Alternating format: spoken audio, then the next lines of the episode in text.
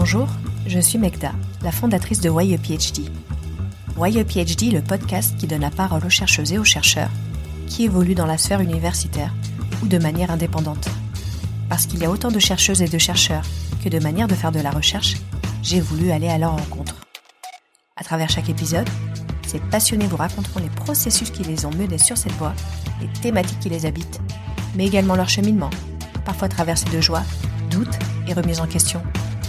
J'espère que cela vous inspirera et veillera votre curiosité. Bonne écoute Mohamed El Idrissi est docteur et fondateur de Humain, un magasin en ligne éthique et healthy. Dans cet épisode, il nous raconte son parcours dans la recherche et les raisons pour lesquelles il a décidé de se lancer dans l'entrepreneuriat. À travers cet échange, il nous enseigne que, et je cite son propos, les options ne sont pas binaires et qu'il est possible de se nourrir de différentes casquettes pour se réaliser. Si vous pensez à changer de voie après la thèse, je vous conseille vivement d'écouter cette interview. Bonne écoute. Bonjour Mohamed. Bonjour Magda. Tu es euh, entrepreneur et fondateur de Human, mais avant cela tu étais chercheur. Est-ce que tu peux nous expliquer un peu quel est ton parcours de chercheur? Ouais, ouais, je veux bien. C'est euh, et c'est bien humain pour la boîte. Euh, alors pour faire mon, pour repartir un petit peu en arrière et et te dire un petit peu mon parcours. Euh, alors j'ai commencé, enfin, on va commencer avec le parcours scolaire. Je commençais, je fais une licence de, de chimie euh, à Grenoble. Je suis parti ensuite euh, faire ma première année de master en, en, Angleterre à Bristol. Donc très belle année là-bas où j'ai, c'était très multiculturel où j'ai, j'ai vraiment appris en tout cas sur où, ça m'a permis d'élargir un petit peu mon horizon de pour moi qui qui suis issu de d'une famille modeste et d'un, et d'un milieu social assez modeste ça m'a permis vraiment de m'enrichir. Ensuite, je suis revenu en France. Euh, j'ai passé une année euh, à Paris. Donc là, c'était pour le master, la deuxième année de master. Et euh, après le master, je suis, je suis parti en Suisse, à Bâle, où j'ai effectué ma thèse en nanochimie. Et j'ai passé, j'ai fait quatre ans et demi de thèse pour ensuite partir sur un postdoc que j'ai effectué pendant un an et demi. Donc à ce moment-là, j'étais je faisais des allers-retours entre entre la Suisse et les États-Unis. Et, euh, et après ce postdoc, euh, en fait, j'ai tout simplement décidé de d'arrêter de et de quitter mon poste pour revenir en France. Euh, et c'est à ce moment-là où j'ai euh, où j'ai monté ma boîte, mais je pense que je t'en dirai un peu plus euh, un peu plus tard. Qu'est-ce qui t'a donné envie initialement de faire un doctorat? Alors pour moi c'était un c'était un rêve de gosse. C'était vraiment un rêve de gosse, c'est-à-dire que très très jeune, euh, je me souviens encore, j'étais encore au collège, je devais avoir 13, euh, 14 ans. Euh, les, les, sciences, pour moi, ça a toujours été une passion, et encore aujourd'hui. Et et pour moi, le doctorat, c'était un peu un rêve. Mais quand je dis un rêve, c'était pas du tout un projet. C'était vraiment un rêve, quelque chose qui est inaccessible et, et, qui me faisait rêver et espérer des choses un peu meilleures par rapport à, à ce que je faisais ou à ce que je vivais. Et, euh, et c'est devenu, au, fil des années, au fur et à mesure que j'avançais justement dans mon parcours scolaire euh, et d'étudiant, euh, un projet un peu plus, euh, je dirais, viable et concret. Et euh, mais très très tôt, vraiment à l'âge de 13-14 ans, euh, j'avais déjà ce rêve de pouvoir euh, être docteur. Et en plus de ça, c'était déjà dans la chimie, c'était vraiment parce que j'étais bon à, ce moment-là en fait. Dans la chimie, j'étais très curieux, j'étais passionné par ça. Et, et c'est ce qui m'a poussé moi dès vraiment très tôt à vouloir ce parcours-là. Et euh, et surtout, j'avais l'impression aussi que c'était euh, une sorte, euh, ça représentait une sorte d'achievement en fait pour moi, euh, qui qui venait bah, vraiment d'un milieu social où j'avais pas forcément de personnes qui étaient qui étaient docteurs. En fait, je connaissais personne autour de moi qui l'était, et, et, ça représentait vraiment une sorte de, de, de montagne à gravir. Et le challenge était excitant à la fois, et en même temps le parcours était très intéressant pour moi de faire parce que c'était, enfin, c'était quelque chose de, de, de très passionné. Donc je l'ai fait un peu presque naturellement, c'est venu très tôt. D'accord. Et pourquoi la Suisse pour faire ton doctorat? Pourquoi la Suisse? Euh, Alors très concrètement parce que, alors je pense pour plusieurs raisons. Euh, la première parce que euh, je cherchais, alors c'est pas forcément dans, dans l'ordre des priorités ou dans l'ordre d'importance, mais je, je, cherchais aussi un endroit qui n'était pas très éloigné euh, de mes parents. Je voulais en fait, j'ai passé euh, quand pendant mes études, j'ai passé pas mal de temps éloigné en fait de ma famille, et, euh, je me suis dit à ce moment-là, si je fais une thèse, euh, j'aimerais bien être, enfin en tout cas avoir l'option de pouvoir retourner de temps en temps voir ma famille durant les week-ends ou durant les vacances. Et, donc je me suis dit que la Suisse, qui, qui était très proche en fait d'où j'habitais, qui est en Haute-Savoie, donc vraiment à la frontière la frontière suisse, je me suis dit c'est aussi géographiquement c'est un bon plan pour moi. Et euh, deuxième point très important en vérité, c'est que le sujet, tout simplement, euh, il se rapprochait pas mal de ce que j'avais déjà effectué en, en master, et c'était quelque chose qui m'avait plu. Et, et, je me suis dit, euh, en plus de pouvoir mettre mes compétences en, en jeu et en pratique sur cette thèse-là, euh, je vais aussi pouvoir me faire plaisir. Donc euh, c'est un peu les deux, je pense, les deux principaux, euh, en tout cas les deux principales raisons pour lesquelles j'ai choisi la Suisse. Est-ce qu'il y a un process particulier pour postuler en doctorat en Suisse? Alors, euh, je suis peut-être pas la, bonne personne à interroger par rapport au process, parce que pour moi, ça, a été assez particulier.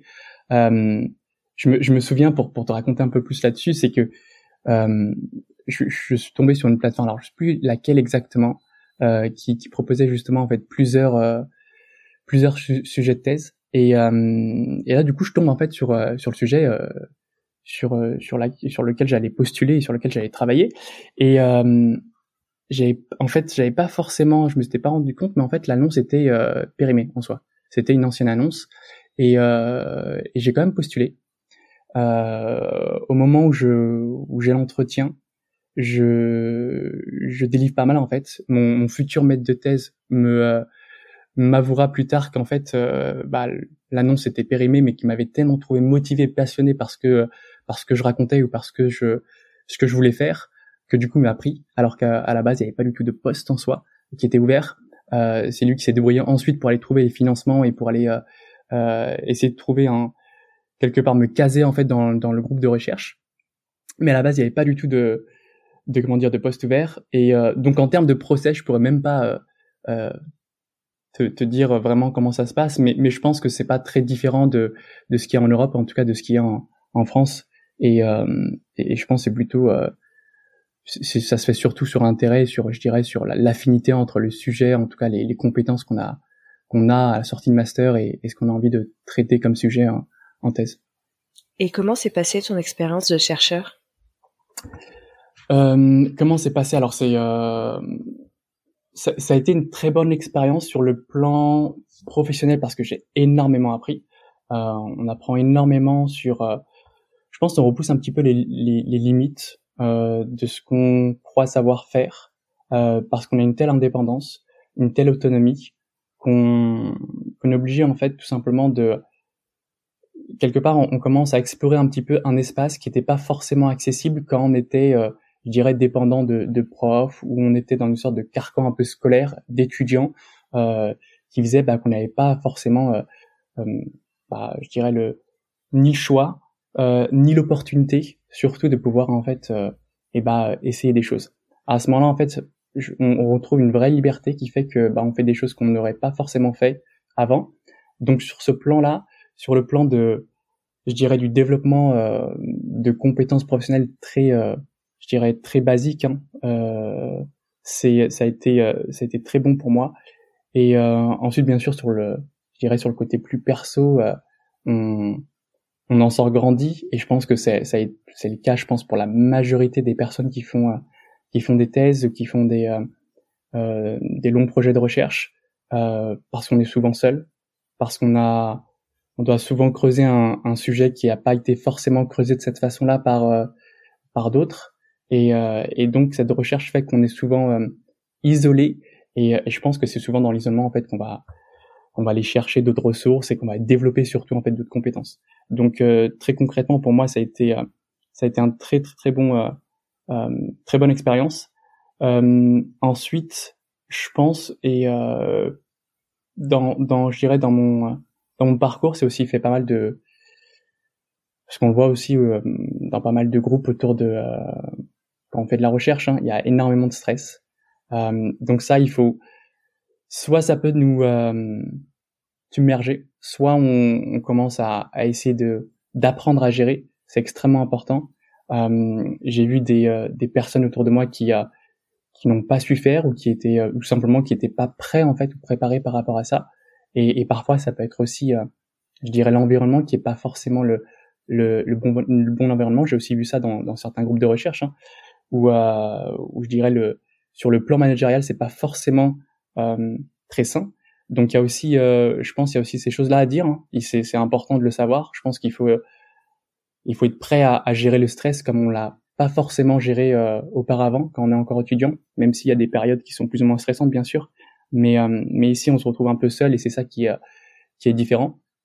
Mais dans tous les cas, si, si je devais résumer concrètement, je pense que euh, que ce soit sur le plan euh, perso, que ce soit sur le plan euh, professionnel, c'est-à-dire les compétences qu'on va développer parce qu'on est dans une telle autonomie, ou que ce soit sur, euh, je dirais, hard skills ou, ou soft skills, complète, enfin surtout le sur tout le panel, on est concrètement en train d'évoluer et euh, on en sort grandi euh, dans tous les cas. Finalement, donc euh, c'est une expérience professionnelle positive et mm, malgré tout, quelques années après, tu quittes cette sphère universitaire. Pourquoi? Alors, je vais revenir un petit peu en, arrière. Donc, je fais, je finis la thèse, je commence le postdoc. c'est un sujet extrêmement intéressant à l'époque. Je, je travaillais sur le le, le développement de, euh, de puces à séquençage ADN et euh, c'était extrêmement excitant et intéressant sur le plan scientifique et, euh, et en tant que passionné c'était c'était c'était un, un, vrai plus hein, pour moi parfois on peut tomber par, sur des sujets qui sont pas forcément très intéressants là c'était pas du tout le cas mais il y avait une chose particulière en fait j'avais l'impression que après avoir réalisé un petit peu ce, ce rêve de gosse que d'avoir en fait réussi ce PhD et est rentré un petit peu dans, dans la sphère de euh, du chercheur scientifique, euh, bah, en réalisant ce rêve, j'avais je l'avais un peu tué.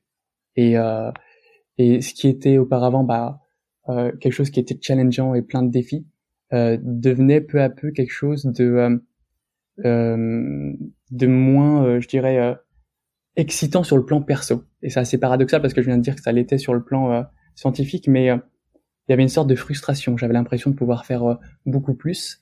Et, euh, et, si parfois en fait aussi on peut euh, on peut être très créatif dans ce qu'on fait et dans et dans et dans notre recherche hein, euh, et clairement aussi parce qu'on a aussi cette liberté euh, bah parfois on se retrouve un petit peu je dirais cantonné à un sujet qui nous restreint et, et moi à ce moment-là c'est ce que j'ai ressenti. Non seulement d'une part donc cette frustration de pouvoir faire plus et j'avais l'impression que je, que pouvais pas l'appliquer dans ce que je faisais à ce moment-là. Et euh, j'avais l'impression que ma créativité était un peu euh, euh emprisonnée. Et, euh, et d'autre part j'avais pas l'impression de servir euh, directement le bien commun c'est-à-dire enfin d'avoir un impact direct dans la vie des gens. Et c'était quelque chose qui devenait de plus en plus important en fait pour moi. J'avais souvent en fait c'est ce qui se passe sur les je dirais sur dans, dans le développement chez les personnes quand d'abord c'est des c'est des objectifs très personnels euh, très égoïste, euh, comme le mien qui était en fait ce rêve très perso de d'avoir euh, de devenir docteur en chimie et de pouvoir réussir sur ce plan, je dirais carriéral. Et, et ensuite on, on, passe sur un plan beaucoup plus, je dirais, qui est qui est lié vers l'autre, en tout cas qui est, qui est voué à l'autre. Et, et, et c'est ce qui s'est passé à ce moment-là, euh, parce que j'avais quelque part bah, comblé en fait cette première euh, cette première envie, ce premier besoin. Et là, j'avais besoin de me tourner vers l'autre et euh, j'avais besoin d'avoir cet impact en fait euh, euh beaucoup plus euh, beaucoup plus je dirais euh, à la fois direct mais aussi beaucoup plus quelque chose que je voulais sentir très concrètement et, et c'était pas forcément le cas quand quand on est dans, dans un labo de recherche et qu'on est la majorité du temps bah je dirais emprisonné entre la paillasse et, et l'ordi. Donc c'est ce qui fait que je suis allé voir mon boss et je lui ai dit bah je vais euh, je vais je vais partir. C'était un, un, un, très bon très bon très bon boss et euh, que, que je remercie. Et, euh, et, et qui a très bien compris aussi ce que ce que je recherchais et, et qui m'a laissé en fait bah, six mois pour enfin six mois pour continuer parce que concrètement il y avait aussi quelques il y a un gros budget derrière le derrière le sujet de recherche donc euh, je pouvais pas abandonner et je voulais pas abandonner en fait aussi le le, le sujet de cette façon et, euh, et laisser en fait l'équipe euh, en plan et sans rien parce que j'aurais tout simplement abandonné en fait le, le projet, ça aurait été très compliqué de, de reprendre directement. Donc j'ai passé six mois à former une autre personne pour qu'elle puisse aussi reprendre le, euh, le projet. Et, euh, et, au bout de ces six mois-là, bah, je suis, je suis parti, je suis revenu en France. Tu quittes la recherche pour devenir entrepreneur puisque tu as eu l'idée de lancer Humain. Est-ce que tu peux nous, nous en dire un peu plus? Comment tu as eu cette idée, où tu en es aujourd'hui?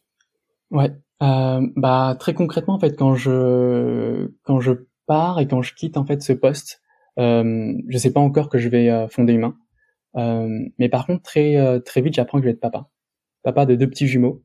Et et c'est en fait c'était le moment qui a tout changé très concrètement.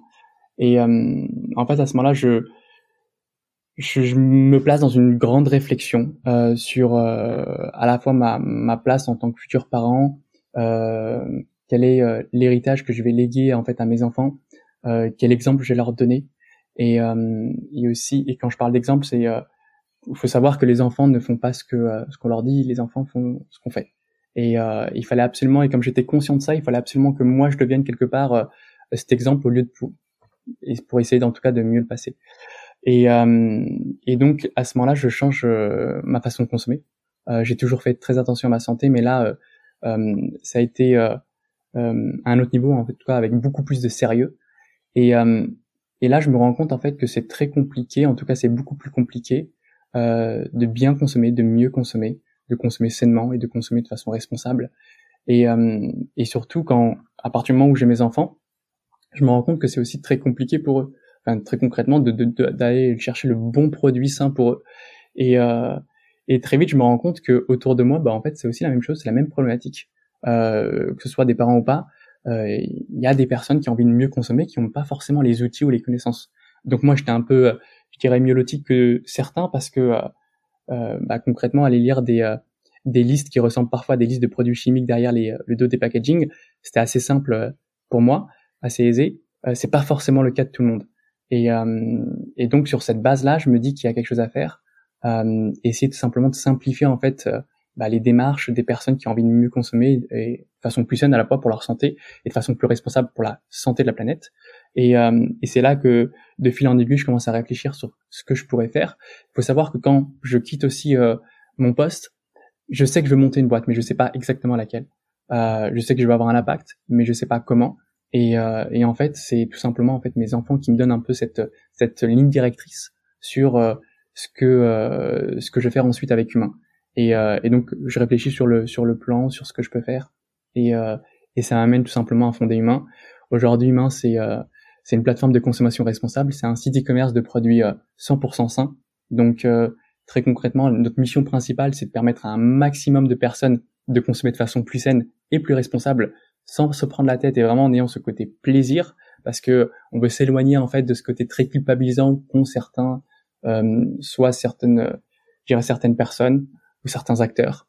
Euh, quand ils vous disent de, de bien consommer, il y a une façon très aseptisée en fait dans, dans le côté euh, nutrition euh, parfaite. Nous, c'est pas du tout le cas, et c'est aussi pour ça qu'on s'appelle humain, c'est qu'on a un message fédérateur. on peut venir avec nos défauts, on peut venir avec nos, nos faiblesses et, nos failles. Ça ne nous empêche pas de mieux faire. Et, et donc très concrètement, en fait, ce, ce site e-commerce, on va aller venir proposer bah, tous les produits du quotidien, euh, mais avec de vraies alternatives saines. Parce que nous, justement, on a fait cette sélection en amont euh, de façon à ce que lorsque le consommateur arrive sur la plateforme, bah, il est plus à se prendre la tête sur qu'est-ce qui est bon, qu'est-ce qui est mauvais.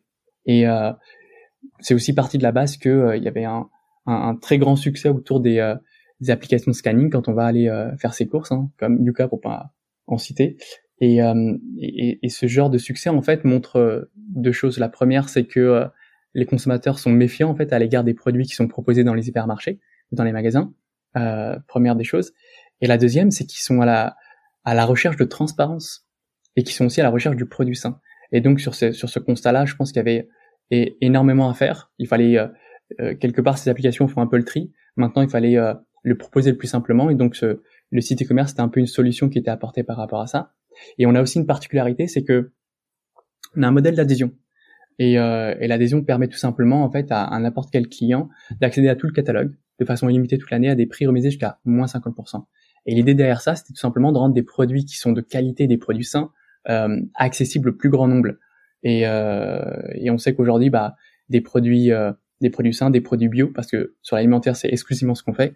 Euh, c'est des produits qui sont en moyenne aujourd'hui 75% euh, plus chers. C'est pas donné à tout le monde. On sait qu'on peut on n'a pas forcément envie d'aller exploser son budget quand on a envie de consommer. Donc quelque part, c'était une solution très simple à, aller fournir justement à tous ceux qui ont envie de prendre soin d'eux. Et mais sans forcément exploser son budget, sans se prendre la tête et, et sans devoir faire le tour des sites internet ou le tour des magasins. Finalement, tu rends l'information plus accessible. Euh, Est-ce que c'est pas ta casquette de chercheur finalement qui nourrit un peu ta casquette d'entrepreneur? Euh, bah, totalement. Je pense que je, je me base là-dessus. En fait, c'était assez marrant parce que quand je me suis lancé là-dessus, quand je me suis lancé sur ce projet, euh, j'avais pas mal de retours qui me disaient euh, euh tu vas tout abandonner, euh, comme si tout d'un coup, en fait, euh, j'abandonnais en même temps aussi toutes mes compétences, tout ce que j'avais appris durant cette thèse. Et ce qui n'était pas du tout le cas. Au contraire, ça a été une force pour pour monter, pour fonder humain. donc très concrètement, bien sûr, il y a il y a aussi cette casquette de, je dirais, de de chercheur et je pense qu'on n'arrête jamais d'être d'être complètement chercheur dans sa vie. Je veux dire, chercheur, c'est être curieux en vrai. Et, euh, et je pense que euh, cette casquette, elle me poursuit encore aujourd'hui. Et c'est assez marrant parce que, euh, alors je sais pas si je suis le seul à le faire, mais euh, encore aujourd'hui, euh, dans, dans mon travail, je suis encore en train de lire des publications scientifiques. Alors elles sont très liées à la nutrition aujourd'hui, mais c'est quelque chose que je n'aurais jamais fait si j'avais pas eu ce parcours en fait de scientifique ou de chercheur. Et, et cette euh, appétence en fait euh, pour les sciences et pour cette façon de, de procéder qu'ont les chercheurs, euh, bah, très concrètement, elle m'est extrêmement utile dans ce que je fais.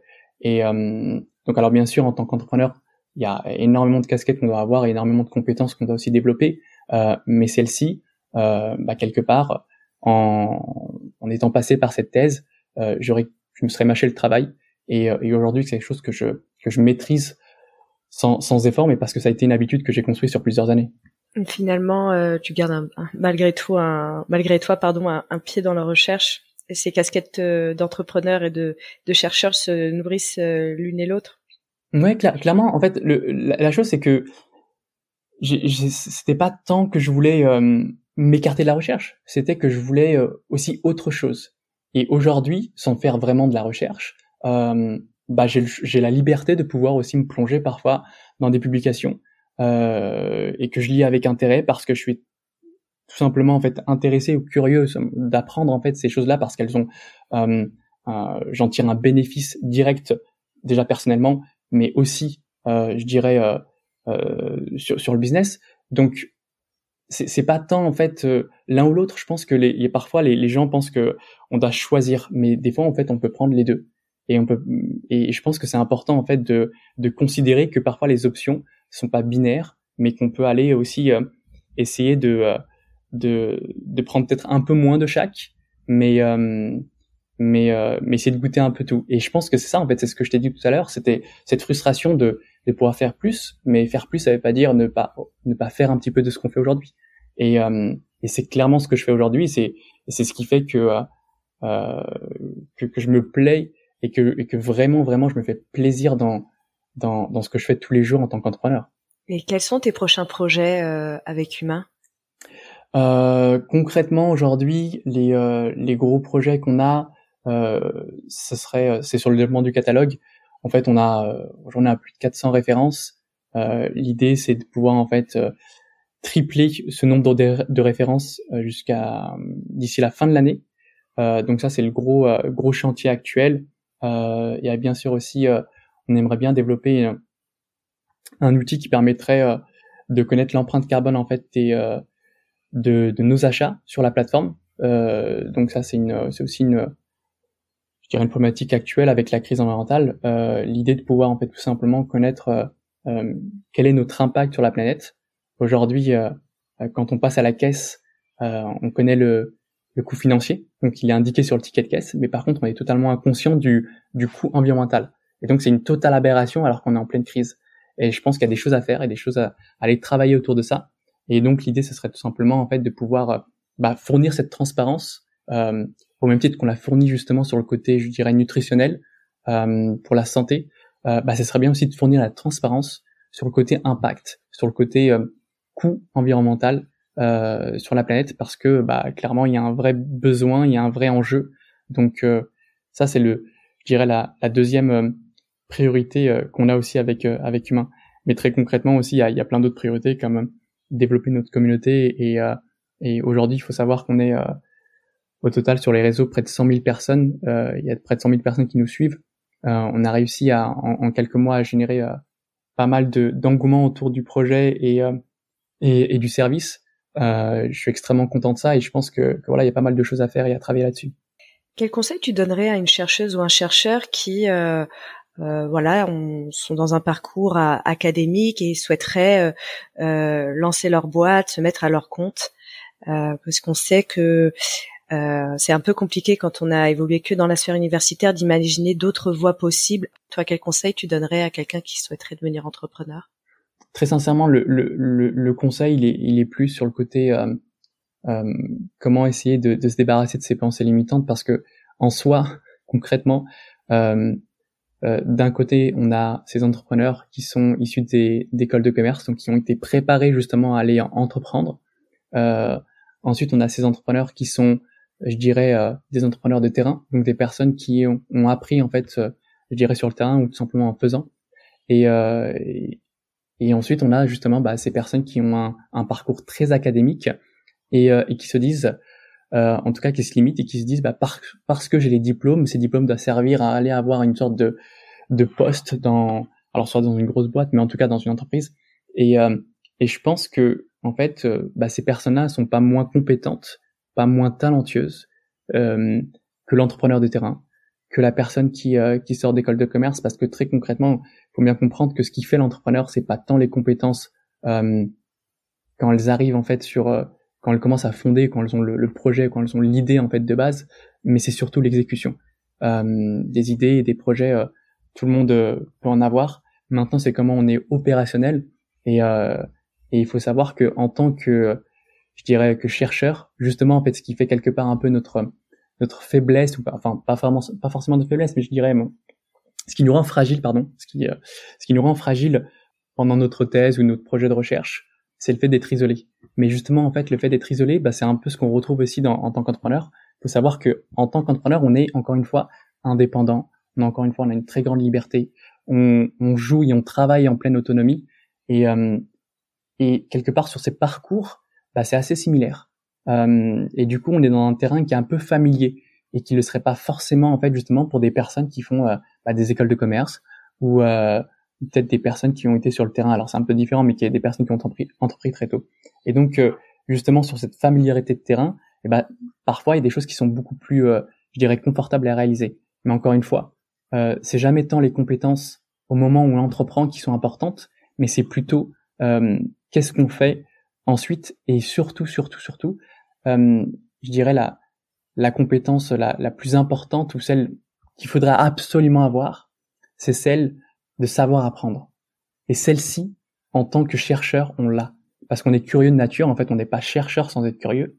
Et, euh, et cette capacité justement à aller, euh, aller chercher euh, euh, de son côté la solution, la réponse, hum, bah, c'est exactement ça le travail d'entrepreneur. Très concrètement, hein. parce que il y a pas, il y a, y, a, des millions de tâches qui ne qui surviennent sur le sur notre parcours d'entrepreneur et qui sont pas planifiées de la même façon qu'en tant que chercheur. Bah, c'est un peu c'est un peu une sorte de, de, parcours dans le désert et à la recherche de l'oasis.